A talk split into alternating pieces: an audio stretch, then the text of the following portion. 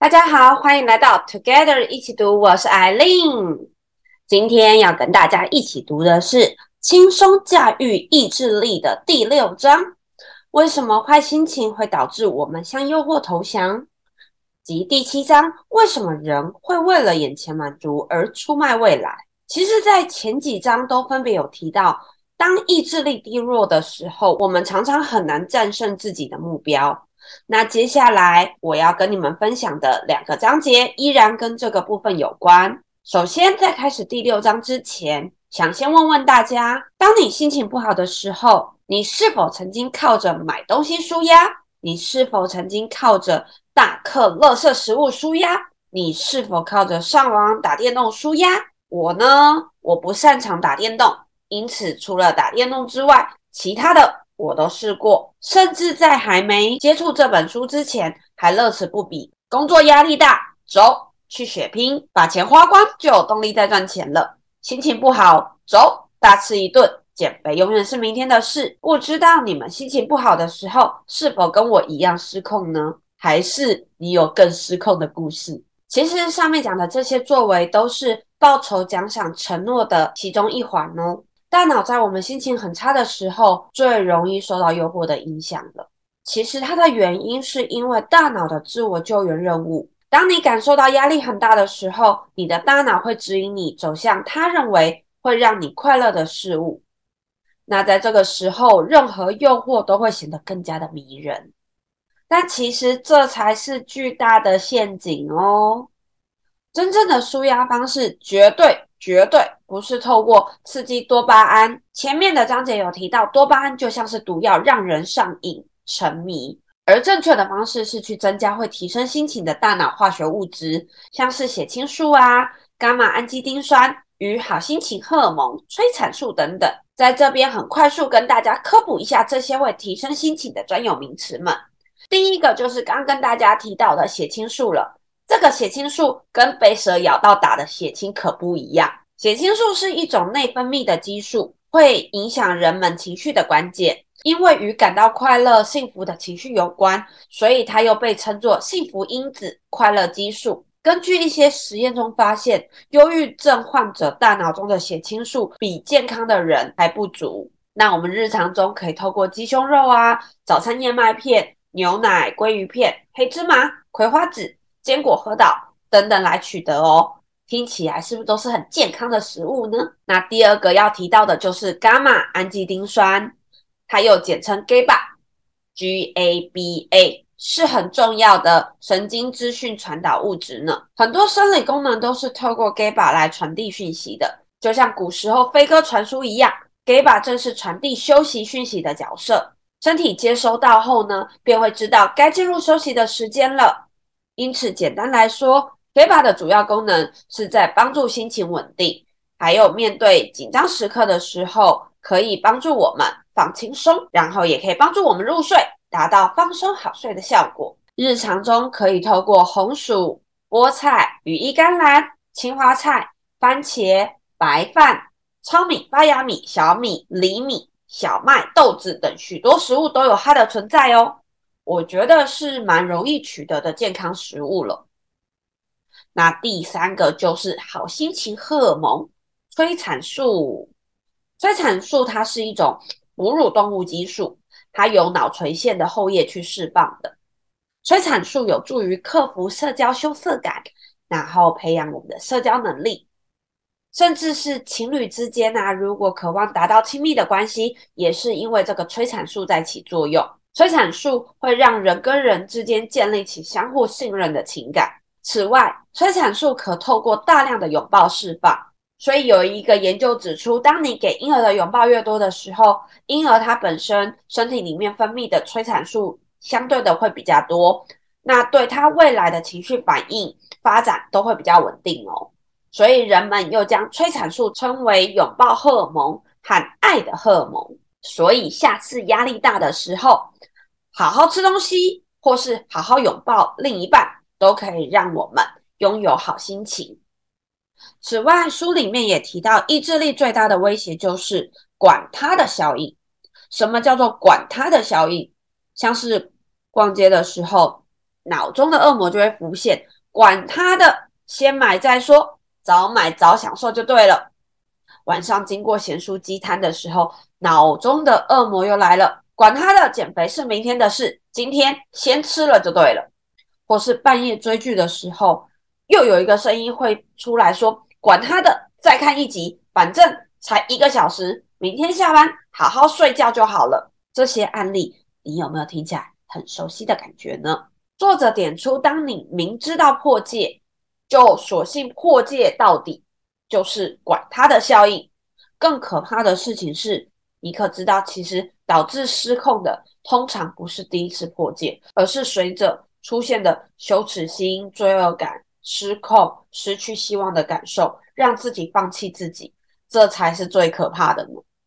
其实，真的可以让我们提升意志力的正确态度是宽恕，很神奇吧？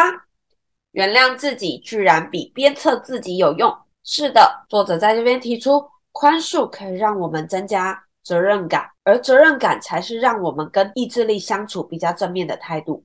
所以很多时候要适度的放过自己，不要有罪恶感。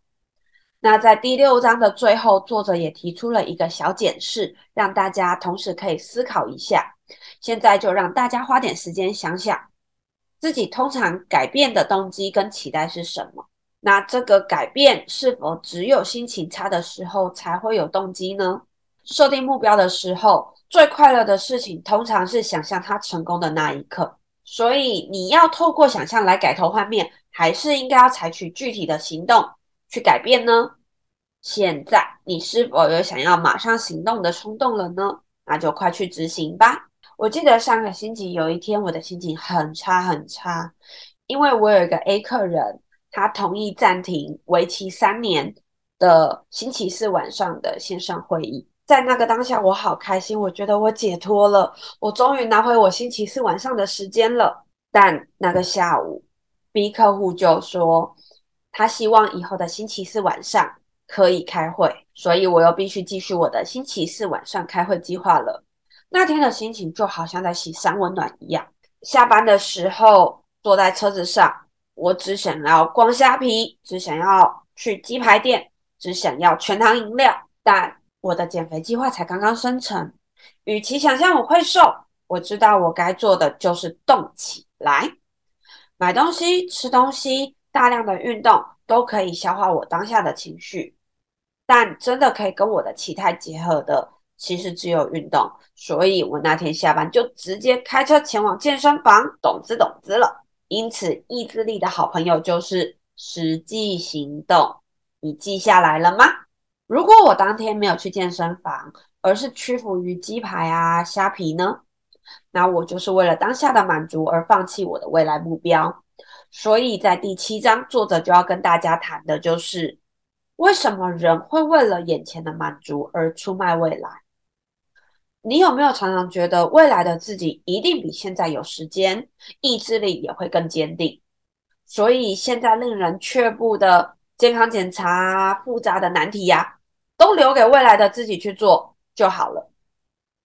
但作者便在一开始就说明了，这其实是人类普遍的错误心态，因为我们把未来的自己当成了陌生人。毕竟现在的我们就没有那么如此积极的心态，为什么未来的我们会变成积极呢？这个章节的重点就是在谈跟未来的自己打交道。作者针对未来报酬、十分钟原则跟预先承诺来说明。我想。刚刚讲的健身房 vs 鸡排的例子，应该天天都在我们的日常生活中上演，只差在主角是我，或者是我们周边的朋友而已。因此，作者也在这个章节提出，希望大家思考一下：当我们每次屈服或拖延的时候，出卖了哪些未来的报酬呢？而屈服换来的立即报酬又是什么？长期的代价又是什么？那这项交易是否公平呢？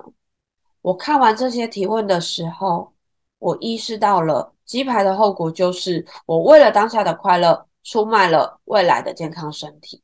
快乐是一时的，肥肉可能是长长久久的。这个交易还真的是不值得啊！所以各位千万不要被眼前的报酬给冲昏头了。作者同时也提出，人类庞大的前额叶皮质不仅掌握了自制力，同时也会把不好的决定合理化。这是因为人的思想会耍各种花招来说服自己，明天再来抗拒诱惑，所以也会一再的屈服于立即满足。所以唯有跟诱惑保持距离，才会比较容易可以抗拒诱惑哦。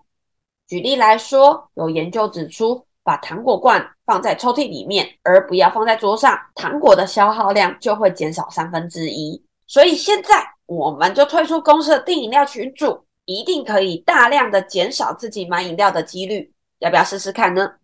那在这个章节，作者还有提出一个十分钟原则，顾名思义，就是等十分钟才能得到自己想要的东西。你可知道，神经科学家发现，这十分钟会大幅改变大脑看待报酬的方式。如果需要等十分钟，大脑就会自动把这个报酬视为未来报酬。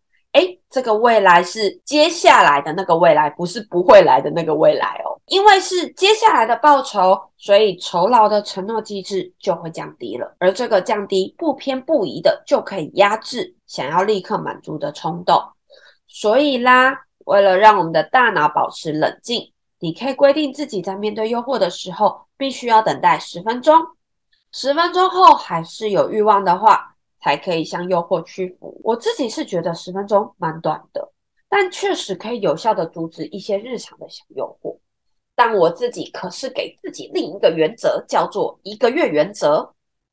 任何网购都需要放在购物车满一个月才可以下单带回家。我个人觉得还蛮有用的。因为很多衣服饰品经过一个月后，我自己也想不起来为什么当时要把它放进购物车里面，或是这个商品越看越没有那么吸引人。所以大家下次可以试试看自己客制化版的十分钟原则，再跟我们分享一下你的实验结果，好让我们可以互相激励一下。